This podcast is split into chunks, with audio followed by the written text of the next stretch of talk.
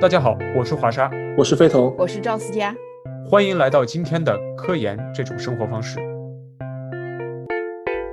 欢迎再次来到科研这种生活方式。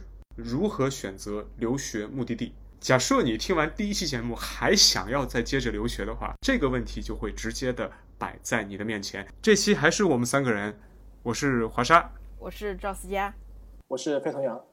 我们三个人其实都有着比较丰富的留学经历。我是在英国和新加坡留过学，思佳是一直在英国留学，斐彤是在美国留学。我们在一定程度上包含了欧洲大陆、亚洲大陆和美洲大陆这三个比较主要的留学的目的地。如果想要选择留学目的地的话，我觉得我们三个人来谈，可能还是可以比较充分的讲一讲这个问题。我们要说留学，就要思考着这一个点：我们要到一个。比较陌生或者非常陌生的文化环境中去，相信各位虽然已经学了这么多年的英语了，呃，其实英语的表达在国外可能都不见得是那么的好，这可能就是第一重打击。那更不要说所谓的 culture shock 等等等等，在这种情况下，出国可能就会带来各种各样的利弊各样的问题。那么，呃，如果说要出国的话，我觉得我第一个。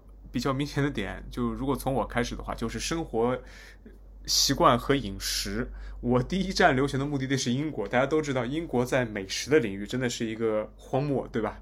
尤尤其是这个，比方说仰望星空派啊，还有各种各样的 Haggis 那种奇奇怪怪的东西。呃，但是在喝的方面还是比较出众的，比方说这个各种各样的饮料，酒精的、无酒精的。那么但是我在后面呢，我去了新加坡，那个生活就是饮食就好了非常的多。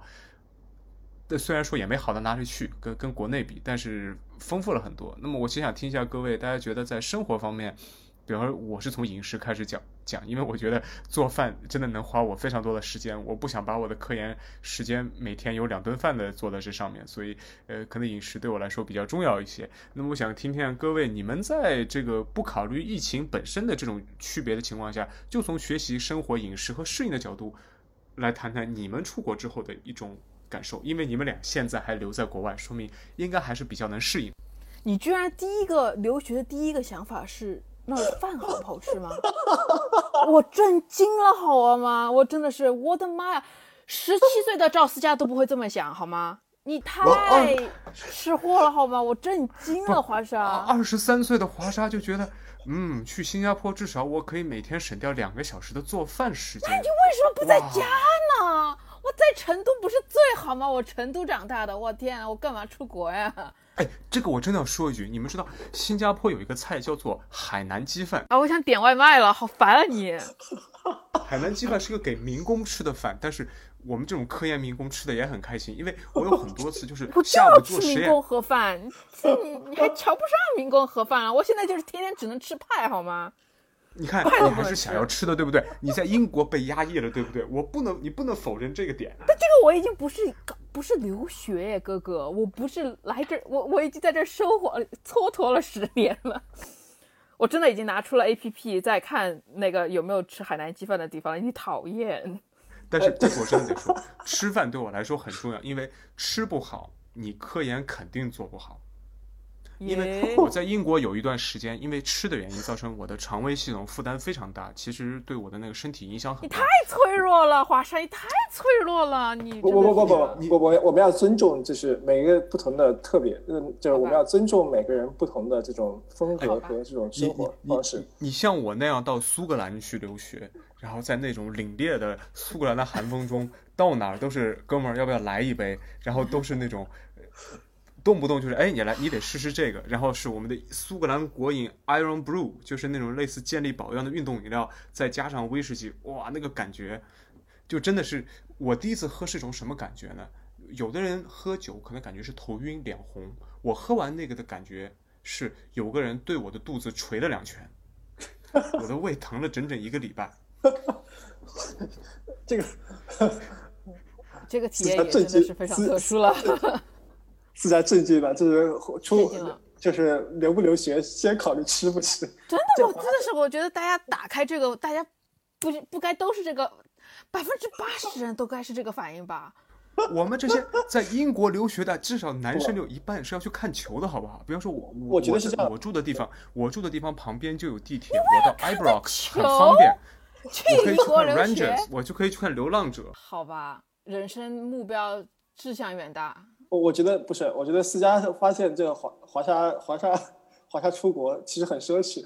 他他出国，他出国是，但是但是华沙这个，在你去英国之前，你你只是有所耳闻，并不知道英国美食的实际的攻击力有多强。我我得澄清两个事儿。第一，我去新加坡一个原因，一个是导师很 nice。另外一个是我的 offer 中，这是最好的一个全奖，这是全奖的 offer。新加坡还有一些有些独特的优势，我可以回头再说。我们先讲这个。第二个问题就是，真的，我之前已经知道了英国美食有着出名的这种独特的 unique beauty，独特的美感。但是直到我到了英国之后，被捶了两拳胃之后，我才能感觉到这种独特，真的。真的独特，对我我觉得作为一个亚洲人，嗯，去欧美国家，可能在这个饮食方面都会有一定的冲击吧。就是确实，确实不会，呃，确实你没有办法能够体验到这种国内的，就是在国内吃的东西，就是看上去理所当然，直到你出国之后，你才会发现国内的这个东西是多么的奢侈。但麦当劳和肯德基的这个。国内的都对都要比美国的好吃一百倍啊！但是我得说，我这我要再说澄清两个事儿。第一个点，Taco Bell 真的好吃。我有一次回英国，我吃了我吃了起码三天的 Taco Bell。那 Taco Bell 是是是 Taco Bell 是那个，我觉得好像是一个美国连锁，它是一个那个 Taco 店。他和 Taco 店，表示墨西哥。嗯，Taco 好吧，Taco 对不对？Taco。墨西哥菜是给我在国外一种慰藉。第二点，我我想要说的点在于，思佳，我想问你，你第一次去吃，比方说那个在 Max Spencer，或者你去 Tesco 吃三磅或者四磅那种午餐，一个冷的饮料加一个三明治，你是这种我从来没有吃过那种东西，你还要吃那种东西吗？你你你可以知道那种感觉吧？就是冷的三明治。我大概能明白，我我我我我也有 culture shock，但是。但是我们还是回到今天的这个主题，我没我是真没想到，你真的是真没想到。我觉得我我觉得在十七岁，我在我我在想出国的时候，大概是十六十七岁。当时我因为我要读高中，就要选择，因为去美国还是去英国，还是去澳大利亚，是要有不同的高中体系嘛，就是你要考不同的试。我到底应该是去考 IB，还是去考 A level，还是考考，比如说 AP 对吧？是美国就是 AP 的些。当时我们要选择，就是我要去哪个国家读本科的话，我要考虑这个问题。那我当时选择的话，我觉得我想去英国，因为从英国的文学环境啊，我对那种英国的向往比较强。然后同时就是当时的呃，在成都，当时这个英国教英国的这个高中教育要比美国的高中教育有的的情况下要好一些，所以说要这样选择。然后我在后来再说，我我拿到了美国的 offer，我也有英国的 offer。当时我有两个选择，一个是去 UCLA 还是去 UCL，就在最后的最后。那那呃对，要不要那个 A？OK。然后我我觉得那个我当时遇到那那个时候已经是说这两个学校，你说差别有多大？差别非常大，但是就是说好像在很多地方又可以做一定定的比较了。那个时候我就要我我的考虑就是我该去哪个国家，去哪个城市。对的，那个时候我就在想啊，这个我我我更喜欢哪个国家呢？然后因为我个人比较喜欢阴雨天，所以说我来了伦敦。啊，对，有些人喜欢日晒，他就受不了伦敦或者英国的那种阴雨。哎，不过我再想补充一点，我不光只是因为吃的来英国，我更多是因为音乐，我喜欢的很多喜欢的音乐队都是在格拉斯哥。这可能是不是该先考虑学校吗？不不不，这个这个这个，我觉得等一下等一下，这个华沙的这个风格呢，就有点像我出国是为了体验生活，那个学习是都是就是顺便学一点，顺顺便。然后你知道吗？在在我的心目中，科研应该是种什么味道？就是我跟朋友也说过，就是你们看过那个福尔摩斯那个书吧？就夏洛克福尔摩斯。我没有，我没有。里面有一些有一些篇章。有些篇章，OK OK，那那是另一个 story 了啊。有些篇章他讲到了一些，比方说 Oxbridge 就是牛剑的那种教授，描述一下他们的科研生活是什么样的。我举个简单的例子，我想象中的科研生活，当然这这这我自己做科研，我很清楚，这等等，只是一你个美好的出国的时候就。已经确认你要做科研了吗？对呀、我出国的时候就想做科研啊，哦，我所以我在这个基础上，我哎想生活的更好一些。这个我和华沙是类似的，我就是我出国其实是先奔着科研科研来的，只是我是我们三个里面第一个就是离开科研 体系对的。，这也是一种人生啊。哦，我再补充一下，那么我想的科研是种什么呢？就应该是你本身有着比较好的个人的素质和修养，你掌握了一种所谓的科研的视角，或者就像我们说的这种科研的生活方式。于是你对什么感兴趣，在里面钻下去，在这边做出一方天地。比方说，我突然有一天对于鸟类感兴趣，假设我是个十九世纪的英国的一个博物学家学？生，我对鸟感兴趣，于是我做着随着军舰去了非洲，观察了六年的鸟，然后回来写一本物种起写一本物种起源是吧？对不不不，钱太夸张了，我可能把我的见闻汇聚成了两三篇论文，然后回到了伦敦，在比方说那个 Royal Academy 来介绍一下我在非洲六年的见闻，这是我想要的那种科研生活，就是说生活和科实是这样研要平衡。啊，我对，们只是不需要，就不需要跟着监督出去而已。呃我我们在牛津的时候，虽然我还没住到牛津，但是我们嗯。确实每次出去，嗯，我们的 social 都是在牛津的那个 University Park，就是在那个 Computer Science 对面，确实是那种感觉。然后对，接来头接就是在路上碰到的都是教都很多都是牛津的教授，然后有的时候能够听他们闲聊几句，然后老师们也都是相互认识的，然后也问认识一些政治政要，比如说我的现在的博士导师认识那个是那个现在那个英国什么首席医疗官什么的啊，的本科同学，他们两个是医学院的同学，然后经常就给我们闲扯，这个人以前有多多多傻。就是比如说有一个很有名的一点，就是他们在毕业考试的时候要去真的去问诊一个真真正的病人，有心脏的病人，然后然后那个 Chris 就是那个医医疗官就去敲了敲他的胸腔，然后说，嗯，我觉得这个人的心脏的这个怎么怎么样，有什么什么问题，应该处有什么样处理方式。然后，然后那个考官说：“嗯，你说的都挺有道理的，但是心脏应该是在左边，而不是在右边。哎，不过，那么思佳这边就来了。其实你也在看重的是科研需要一个好的环境，无非是说我从科研的环境要拓展一步到生活的环境，因为我不只是做科研，我还活在这个城市里面。文化、音乐、饮食，甚至就说街角有没有一些你喜欢的商店或者那个城市的风格。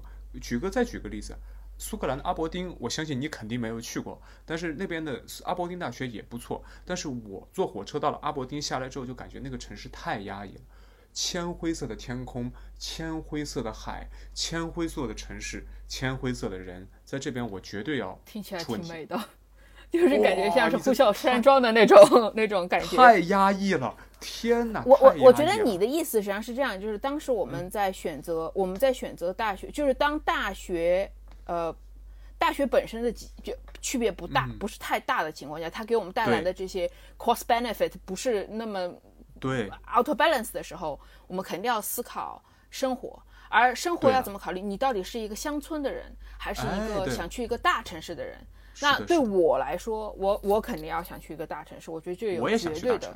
而且我想去一个大学城，就是有很多啊很多大学在那里。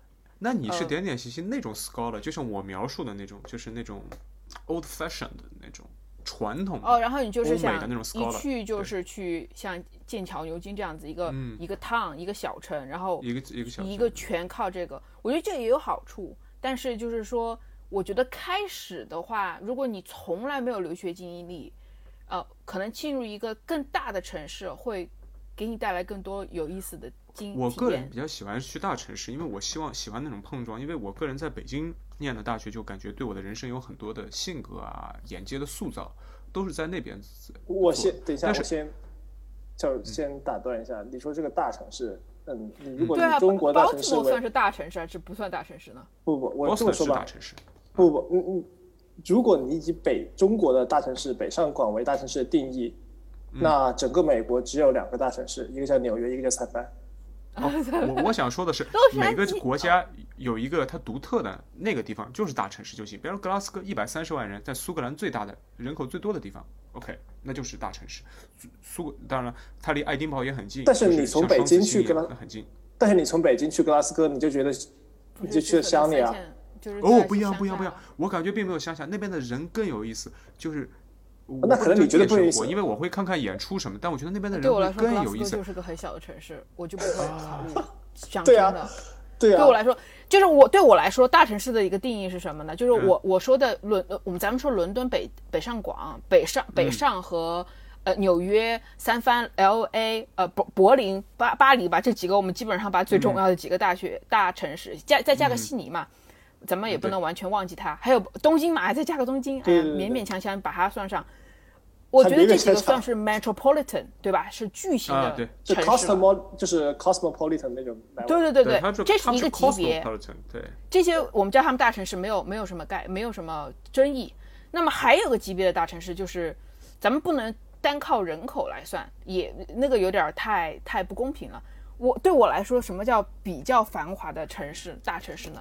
就是这个地方有奶茶卖，就是有比较好喝，都能够支撑得起买 奶卖奶茶，那真的应该算是个比较大的城市。我这点绝对反对你。我告诉你，什么叫大城市？那个地方有一群做音乐的 hipster 才叫大城市。比方说格拉斯哥我，啊我可以带你去。有一个地方有一个有一座原来的 public school 被被一群 hipster 占领了，哇，那才叫有味道。而且我跟你说，一个好城市应该有一堆好的唱片店，那才是真的大城市，就是各种各样的思想的碰撞。你们那这个伦敦都算是几百个大城市的结合体了。呃，伦敦毫无疑问，伦敦伦敦那是 the very heart of the British Empire，那是完全是不一样的我的。娘啊！我听到 British Empire 我都抖了一下这个词。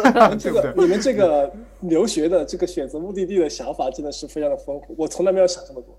所以我就是那你告诉你这个话题是有意思的你怎么。你为什么去 Baltimore 呢？我去了之后，我觉得好荒凉啊！对不起，他可能觉得那是犯学校罪率最高的城市。对啊，但是但是我我去的时候，我我来的那个 Baltimore 的时候，我对美国的城市没有任何理解啊，或者没有很好的理解。啊我我在我在读博之前，我本科的时候去过菲利，嗯，我去宾大做过一年的那个做过三个月的暑期学校，那我对美国的理解就很少啊。那菲利多菲亚还可以啊，是算是菲利比比 Baltimore 确实好很多，但是对啊，就是你选择目的地的时候，我对由由于我都不知道，我我选择是学校和专业啊。哦，对啊，我也是。那啊那那就就是是说，在选择之后，那选择之后你没得选了呀。哎哦，但是我还得说啊，博士不一样，我去新加坡是没有选择的选择，就这倒是真的。到博士就真的说，如果给我个自由的选择，我肯定去圣安德鲁斯。虽然说那边可能会无聊很多，但圣安德鲁斯就是思佳说的那种叫做呃那种 college town 或者叫 university town，那边全是学生。圣我们这样我们这样来说吧，就是假设我们说你有很多选择，嗯嗯，但是很多人来说，在你，那你你如果说你要对这个博士留学，就对任何一个时期的留学目的地，嗯，你要对这个地方进行生活化上面的选择，嗯那只有一种可能，就是你在留学之前你就去过这些地方，嗯不，然的话，你就是从何谈起呢？也可以听我们这节节目，多听我们谈嘛。但是对，还不是看电影你可以呢。你可以看电影，你可以通过别的谈，但是你这个你听你接触到的东西永远是 partial life，对吧？你只有自己，比如说在北京，北京是一个非常大的城市，对吧？北京也是一个非常丰富的城市，但是我在北京本科四年，我的范围就局限在海淀黄庄，哦不对，我就局限在那个你这个不行哎，你这个那个真的不行哎。那个是哦什么海淀桥附近，对吧海？淀这也太桥附近，你这个也不对你这个太丧。心病狂对，了对。应该是说，哎都不是海淀桥附近，应该是说颐和园，我我的我的活动范围就在颐和园路五号附近。我的娘啊！那那我问你你一句 Baltimore 是多大的范围呢？我在 Baltimore 就是那个我们叫做 Home 附近 Homewood Campus 附近。因为因为我去过，我去过飞鸿家，我见过我你带我去你家玩过，正好上次我去 Baltimore 开会，你还记得吗？对，那个是那个是那个，就是从你会场到我家这就是我的服，就是非同哇，但是你这句话我不。信，你这句话我不信。为什么去年我在北京，我随随便便就在五道营撞到你了？对，那个是对，是的，这这就不一样，就是因为我博士毕业之后再回到北京，我突然发现北京有很多很丰富的地方，我以前本科时候是错过的。你知道吗？我在北京的时候，我在大四基本一半的时间是在鼓楼你干嘛呀？鼓楼干嘛的呀？吃吧，演出，我要么跟朋友排练，要么我在演出，要么我在看演出。我想说的一个，我想说的一个 point 好就在于，在我求学的时候，嗯，这些东西对我来说都都不重要。你就那你真的像你们的你们的那个 John Hopkins 的著名学长十一公一样，他说他描述过他在纽约做博士后的时候，就 Central Park 不仅仅是这样，那个呃，跟我们心理系很多人都是一样的，那我有哎因为没有，对我来说，我的老板也是你的学姐，他但是他没有，他还就是这个人这个这个是和个人，我觉得这是是和个人相关。比如说华夏你说吃的问题，我啊、国内吃的确实丰富很多，选择很多，美国就是要少一些，但是这个东西对我来说真的不重要，而且所以我从来不觉得吃。你当然你，你的生活质量很高，你对生活的这种体验很多，你对音乐的追求和追求，这是好事。对，相比而相比而言，我是一个生活比较无聊的人，但是对我来说，我只要有一个地方住，以及起码在我起码在我求学的时候，我只要有一个地方住，以及我可以做我相关的研究，或者是读 paper，或者是看一些相关的网站，比如说看 B 站，我觉得就够了。就是外面的这种精彩，有时候出去旅游逛一两天或者是一周，我觉得是可以的。哎但是我不需要生活着常常规，我不需要生活常规有很多这样的精彩。那我得说一句，我在博士的时候，我在新加坡，按理说东南亚都能转一遍，我根本就没去。就是我到博士之后，整个人收了很多，就是我到博士之后收了非常非常多。就是那博士搓搓那把这，哎，那但但是呃是这样的呀我博士的时候也基本上根本就没有出去玩过。因因为你哎你，在博这我还士的时候，就是主要喝喝喝点东西，对，喝点东西喝点酒，吐槽老板。嗯 对，在在博士的时候，我的所有 social 都跟老板出去，我跟他吐槽我的老板了，我我是跟我的 postdoc 是一个直面英国的一吐槽一个大哥，直面吐槽。现在敢了，以前不敢。举个例子，我们买一瓶威士忌，然后在学校的餐厅里面做，搞点冰块喝下去，哇，吐你们好闲啊！我的天呐，我根本就没有时间。我们那个地方怎么说呢？新加坡太潮湿了，在那睡觉太要要要出人命的，要出人命的，而且旁边就是植物，我们那边就是 jungle。我们我们南洋理工大学就是个 jungle，里面有有野猪，有有一只野有一只老猴子，有野猪，野猪有獠牙那种，然后有一只老的猴子。我原来的室友是研究新加坡猴子，他告诉我这个猴子，他都详细的告诉我，他这只猴子如何的被水库那边的整个猴群淘汰，以流落到南洋理工大学这种地方。我的娘啊！天啊，你们那儿生活真是 jungle 啊，真的是 natural selection。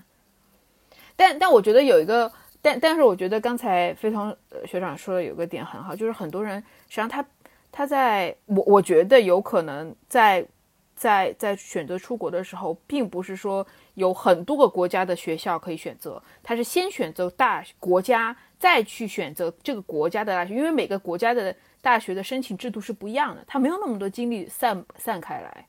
对啊，我在选，就是我最我做的最多的选择，就是在我选择往哪个学校投申请书的时候，嗯，我投了十几个吧。我我只知道本科有点多，后面我都只投了一个了。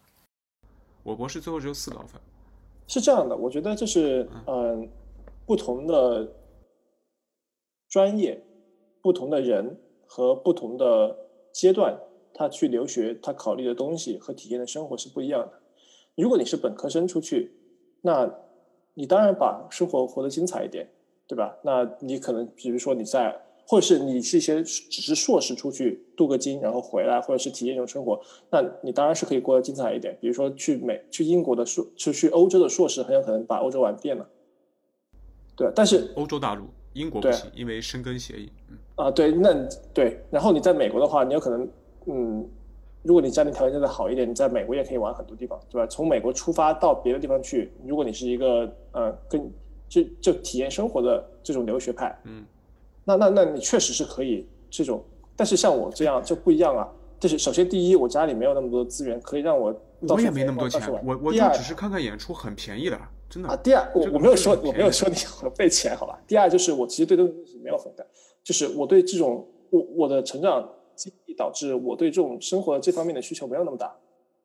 那这个东西对我来说，那我就是选择一个在我可以看到的、可以申请到的留学的，就是对我学术培养可能最好的地方，对吧？还有就是能够在那里可以建立，比如说，嗯，比如说很多老师他的资源大多在集聚在呃美东东美国的东海岸，或者是集聚在美国的西海岸。你的一般他，你从他们的实验室出来，你能去的一些交流的地方，或者是说去那里工作的地方，往往也会集聚在那个区域。就这个也是值得考虑的一点。这个是我。出国之前都不知道的，但是出国之后才 发现了，是吧？才发现的，就是就是美国东海岸西海岸差别特别大，然后不同流派之间的这种资源是完全不一样的。这些东西都是我觉得我在国我在国内的时候没有办法理解到的，我觉得就只能出来看。对，在英国的话也也有类似，但是因为呃，我我正好运气很好，是去的伦敦，它正好就是牛津和剑桥，它都很熟悉，所以说就。很蛮容易都能够到两边去流通的，然后伦敦也够大，有足够多的大学可以选择，你可以去不同的地方交流或者是去工作。大家就是呃，networking 特别特别的紧密。呃，对，说到这一点，我可以我想提一下，就是呃，network 这件事情，大家不要觉得只有中国是人情社会，然后就你出国就不人情的什么，或者是美国人就怎么怎么样。对，就是人际关系。是你在哪里都必须要开展和维持的。那这个东西，不管你把 networking 当做是一件好事，还是当做一件坏事，那如果你是做进行相关的研究，或者是就是你想在某个职业道路上走下去，那么这是你必须要做的一件事情。那那这个时候就出现到你在人际之间 networking 的时候的一些挑战，就就是这是留学的挑战，不同的国家就会有不同挑战。